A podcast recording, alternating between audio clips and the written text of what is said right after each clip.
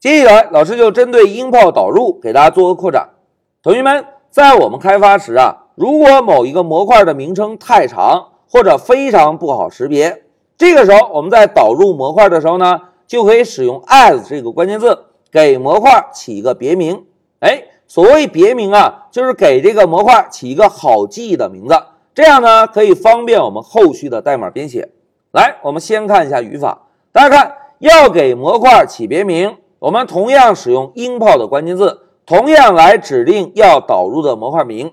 然后呢，我们在模块名后面跟上一个 as 关键字，在 as 后面来指定一下模块的别名就可以。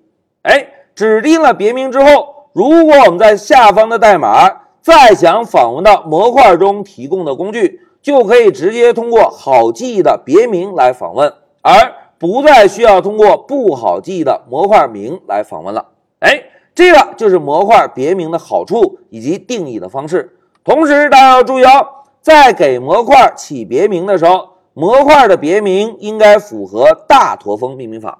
同学们，所谓大驼峰命名法啊，就是每一个单词的首字母应该大写，单词与单词之间不需要下划线。哎，这个就是大驼峰命名法。那现在，让我们回到 Pycharm 看一下上一小节完成的代码，大家看。上一小节我们是使用 import 导入了两个模块，对吧？同时在下方的代码呢，我们也通过模块的名称点的方式，可以顺利的调用模块提供的工具，对吧？但是同学们，现在这份代码在阅读的时候，大家有没有一种怪怪的感觉？这个模块名啊，既有字母，又有数字，还有中文。哎，这种代码在阅读的时候。会让人有一种非常奇怪的感觉，对吧？那现在老师啊就切换到一个全新的空白文件，我们通过模块的别名来改善一下代码的质量。大家看，老师啊仍然使用 import 的关键字来导入一下测试模块一。现在老师啊就写上 as 这个关键字，我们给测试模块一起个别名。哎，同学们。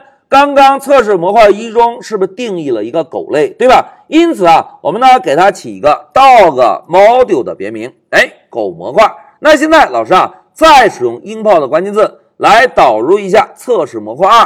现在呢，老师啊再给它起个别名 cat module，因为在测试模块二中提供了一个猫类，对吧？哎，同学们看，现在我们导入两个模块的时候。分别指定了一个狗模块和猫模块的别名，对吧？那现在我们啊就来通过别名访问一下模块中提供的工具。大家看，如果我们要调用函数，那么老师就敲一个 dog module，然后点儿，然后呢，我们来找一下 say hello 这个方法。如果要调用猫模块中的函数，我们呢就敲一个 cat module 点儿，然后同样调用一下 say hello 的方法。哎，两个函数调用完成。我们先来执行一下，Shift F 十走。哎，大家看，我是模块一，我是模块二，同样可以输出，对吧？那现在我们啊，再来利用别名创建两个对象。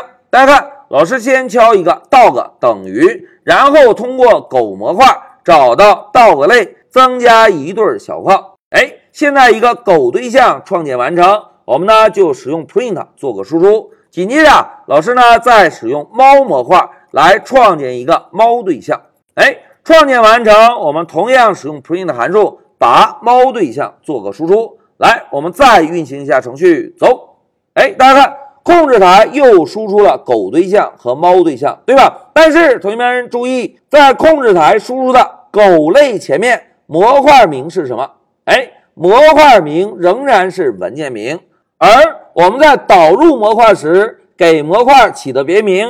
仅仅用于在当前这个文件中要使用模块时，可以简化模块名的编写。模块本质上还是原有的模块名。